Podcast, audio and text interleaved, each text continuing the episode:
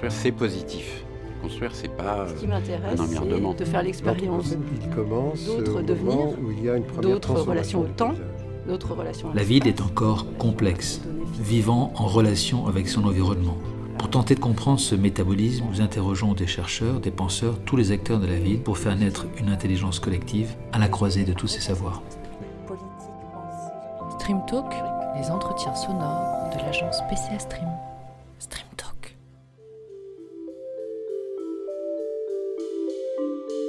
Eduardo Blanco est ingénieur de l'environnement. Il s'intéresse à l'impact des projets urbains sur l'environnement et cherche à mettre en place des outils qui invitent à la réduction des effets destructeurs de l'urbanisation, voire même à la création d'effets positifs sur un environnement de départ.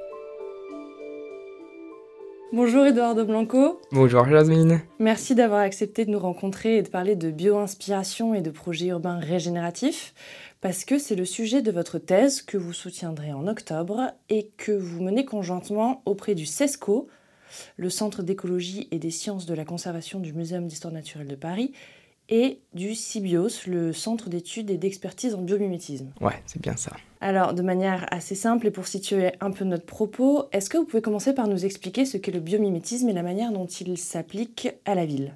Tout à fait. Bah, déjà, merci de m'avoir invité pour, euh, pour ce podcast. Donc, le biomimétisme, c'est s'inspirer du vin pour innover durablement. Dans la ville, ça va s'appliquer à plusieurs échelles. Ça peut s'appliquer à l'échelle euh, de l'aménagement intérieur, avec des produits qui sont bio-inspirés, euh, et qui vont être moins polluants, par exemple, jusqu'à l'échelle de l'architecture, jusqu'à l'échelle euh, de l'aménagement urbain, du quartier, de la conception, de tous ces espaces urbains.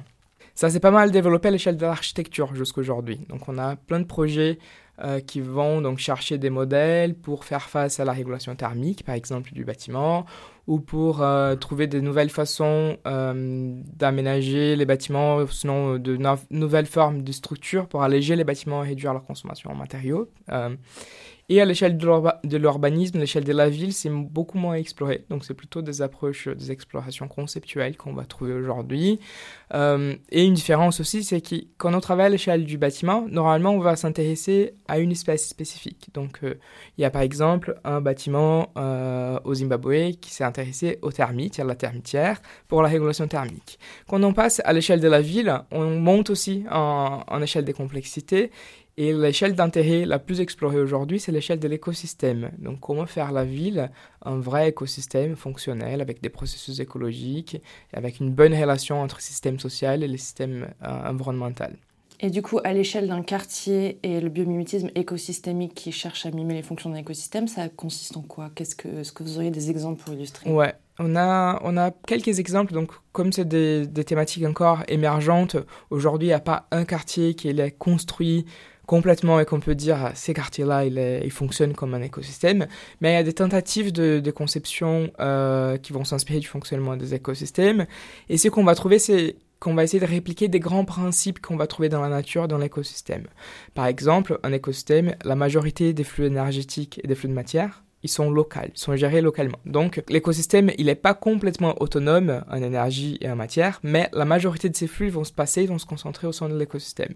Donc on essaye de répliquer ces principes à l'échelle du quartier. Donc un quartier qui euh, va essayer de s'ancrer sur la réalité de son site. Donc avant ça, on va faire un diagnostic, on va comprendre quelles sont les ressources disponibles. Est-ce qu'on a de l'énergie solaire pour faire du solaire? Est-ce qu'on a un potentiel euh, éolien dans ces sites?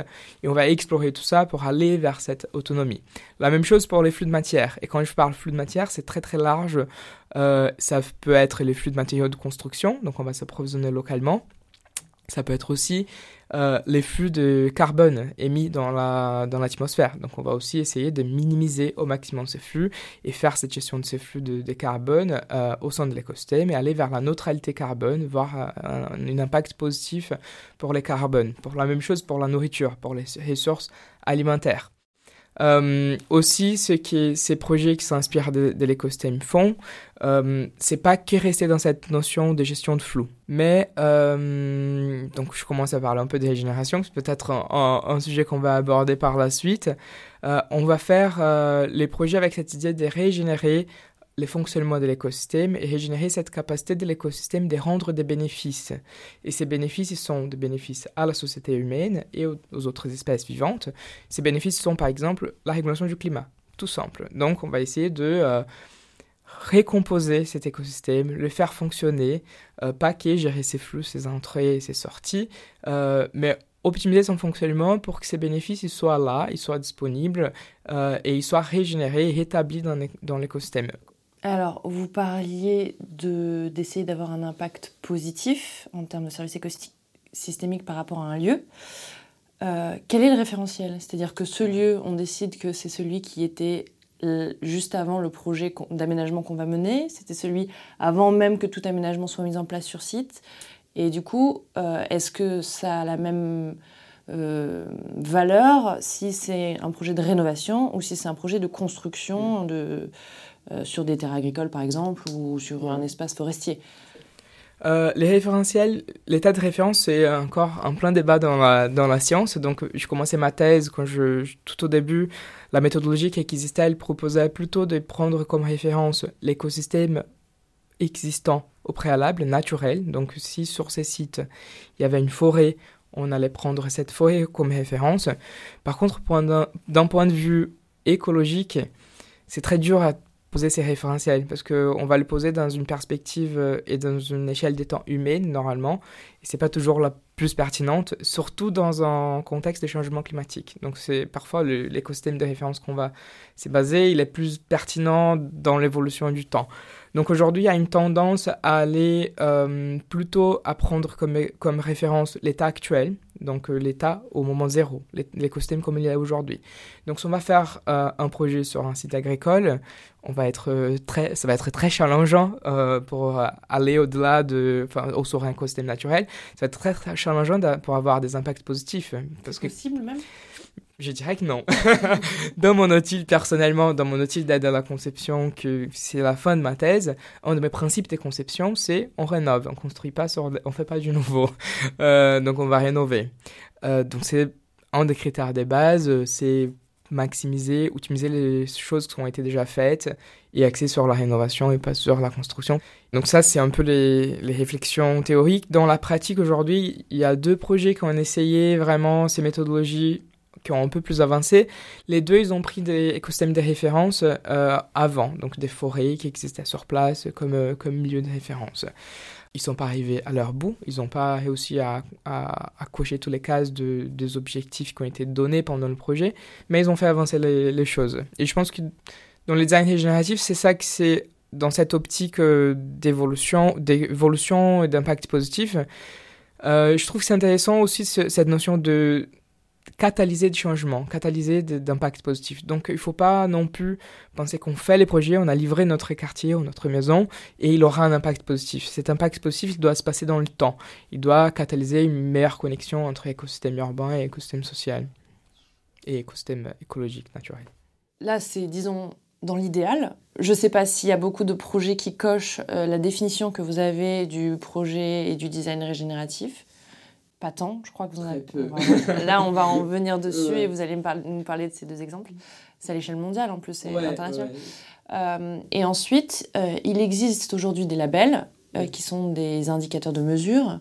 Est-ce que ce sont des bons indicateurs de mesure pour, pour inciter le projet à devenir un projet de design régénératif ou à mesurer la capacité de régénération Je suis toujours très mitigé avec des labels en général. Je pense que le label, il peut être bien, mais il peut aussi couper la créativité euh, et couper la liberté et créer des généralisations qui sont pas toujours généralisables quand on parle d'écosystème. Quand on parle d'écosystème, on parle aussi des biomes et des contextes très différents. Si on va parler d'un projet en Afrique, dans un milieu sec, ou un projet en Amazonie, dans un milieu très humide, on a des contextes très différents. Donc si on a des chiffres, des seuils, des limites euh, qui sont très figés, il n'y a pas de flexibilité, pas forcément un projet euh, qu'on veut faire avec un cadre de conception régénératif, un label régénératif, va être régénératif parce qu'on a fermé un peu notre mode de pensée dans une petite boîte et on suit. Néanmoins, aujourd'hui, des labels il y a un, enfin, il y a quelques labels qui vont vers la régénération, euh, qui je les trouve intéressants et ils sont assez flexibles. Ils ont cette idée de flexibilité pour essayer de... Bah, ils acceptent beaucoup d'exceptions. Par exemple, on a le droit de négocier avec l'équipe euh, en tête de ces labels pour pouvoir dire, bah, ça, c'est n'importe quoi dans la réalité de mon projet.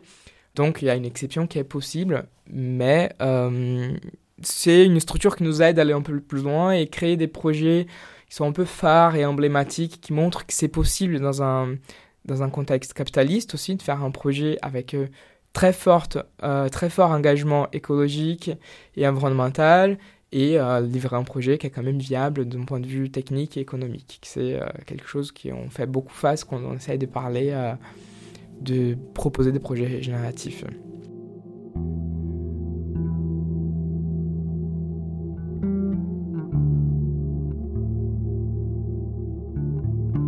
Pour moi, les régénératifs, c'est une des résultats de ma thèse. J'ai défini un projet régénératif avec cinq critères. Donc, c'est l'approche basée sur euh, la réalité du site, un diagnostic. Euh, les projets, il va donc euh, cibler des impacts positifs et mutuels pour la société et pour la nature. Donc, c'est pas qui est pour un ou pour l'autre.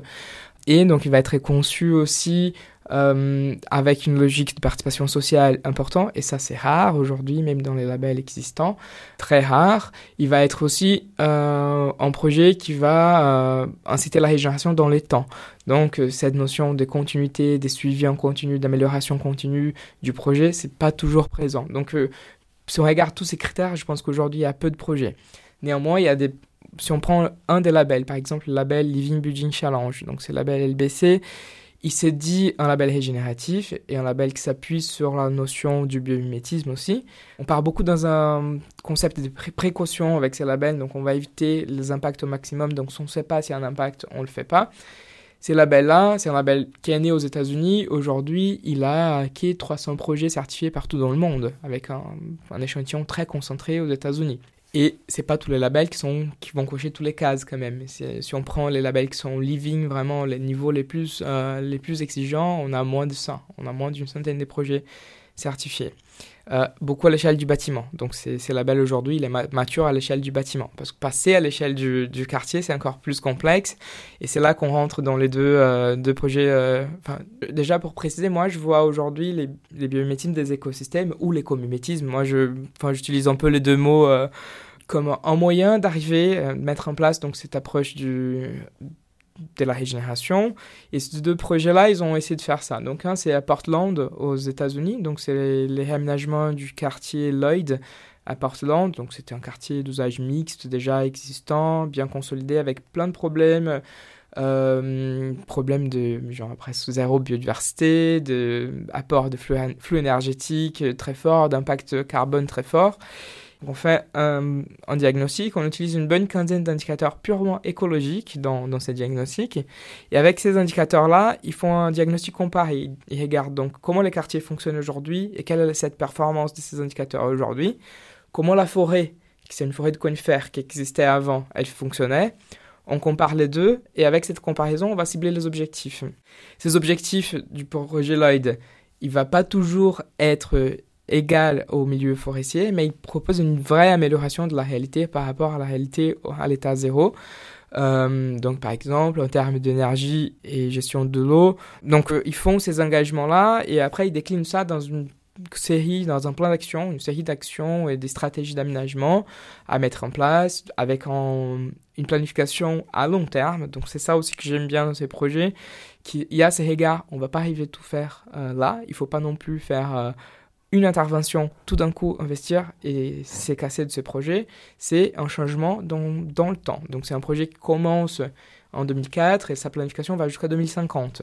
En même temps que c'est bien, c'est pas bien parce que euh, y a des évolutions dans, dans, le temps, il y a des changements de contexte socio-économique, euh, notamment avec la crise de 2007-2009 aux États-Unis. Et ces projets, entre-temps, les acteurs se désengagent, ils perdent les financements qu'ils avaient, euh, qu'ils avaient et donc aujourd'hui, quand on regarde ces projets, il y a très peu de solutions qui ont été proposées, qui ont vu les jours, qui ont, qui ont été vraiment euh, mis en place. Et après, il y a un autre, un autre projet euh, intéressant dans sa démarche, je trouve moins intéressant dans les rendus, c'est un projet en Inde qui est pareil, donc il fait ses diagnostics.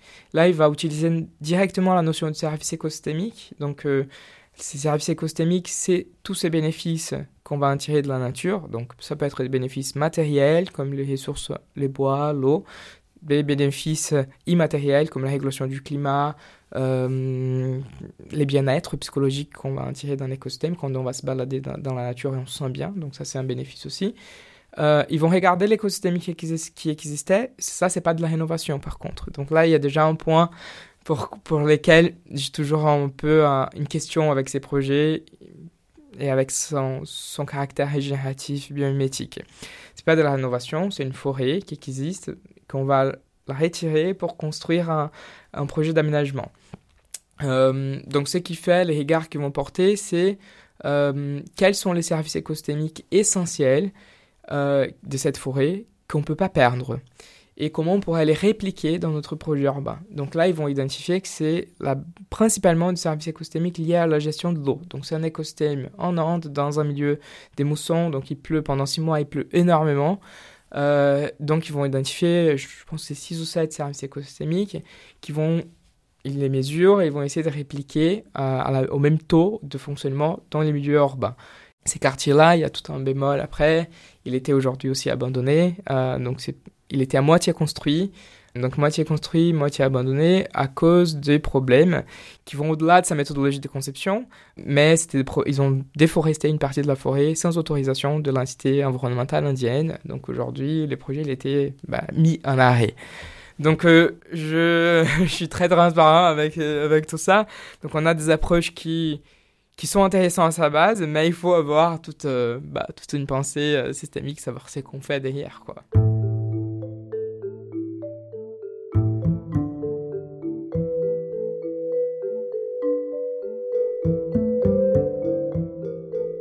Dans, mes résultats de recherche, j'essaie de mettre ça en évidence. Il faut pas, l'outil doit informer, il doit aider la décision, mais il doit pas être quelque chose qu'on qu'on pense pas derrière, qu'on perd la sensibilité de la conception euh, derrière. Il doit être une chose en plus euh, pour nous aider, pour nous guider dans, dans l'aide à la décision. C'est vraiment quelque chose d'aide à la décision. C'est pour ça, par exemple, que notre, bon, les produits finaux de ma thèse avec Cébio, c'est pas un label, c'est une mallette de, d'outils. Donc, euh, il y a des indicateurs, il y a des fiches de synthèse, il y a un processus de conception qu'on qu'on présente. Et il n'y a pas vraiment, je définis pas d'objectif à attendre dans mes indicateurs. J'ai dit ces indicateurs-là, ils sont utiles euh, à mesurer. Donc on arrive dans un projet qui a des problèmes écologiques, on mesure ces indicateurs et on va essayer d'améliorer. Donc si on améliore ces indicateurs, on améliore les bénéfices pour l'ensemble du système, social et écologique. Euh, et c'est pas tous ces indicateurs-là que je propose qui sont pertinents pour tous les projets non plus. Donc je défends beaucoup cette cette utilisation réfléchie de ces indicateurs. Vraiment regarder qu'est-ce qui est pertinent dans ma réalité, qu'est-ce que vraiment ces indicateurs peuvent m'aider à avoir? Et aussi un point important, c'est euh, donc de pouvoir prouver la, performance de ces projets, donc passer un peu de la théorie à, à la preuve des concepts, du design génératif, et aussi aujourd'hui euh, un point important, c'est que les acteurs auxquels euh, on vient accompagner pour le design génératif sont très demandeurs de ces indicateurs. Euh, donc il y a une demande des, promoteurs immobiliers, par exemple, parce qu'il y a une demande presque hiérarchique qui vient de, de depuis l'État, depuis par exemple la, taxonomie européenne, les nouvelles, l'ARE 2020, qui vient aussi avec des indicateurs. Donc on essaye de marier un peu tout ça, mettre tout ça, euh, aligner ces indicateurs aussi. On va s'aligner beaucoup à ces indicateurs qui sont déjà existants, qui sont déjà présents, euh, et donner ça comme euh, une boîte d'outils qu'on peut utiliser pour, dans une approche de conception réfléchie pour aller vers la régénération.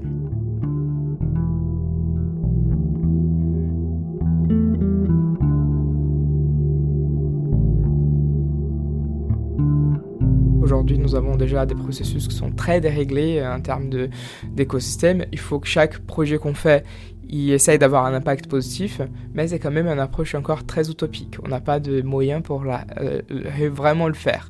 Donc aujourd'hui, ce qu'on fait avec les biométiques des écosystèmes, c'est d'essayer de rendre ça opérationnel. Donc de passer de, la théorie à l'action avec un regard, euh, un regard très critique sur le fonctionnement euh, de l'écosystème, une analyse du site qui vient informer les projets, et donc on va travailler sur ces plusieurs volets du fonctionnement d'un écosystème. Donc les flux de matière, les flux d'énergie, améliorer les structures de la biodiversité, améliorer les structures du milieu physique, donc la qualité de l'eau, du sol, de l'air, tout ça pour euh, catalyser ces, impacts potentiels positifs euh, dans les sites.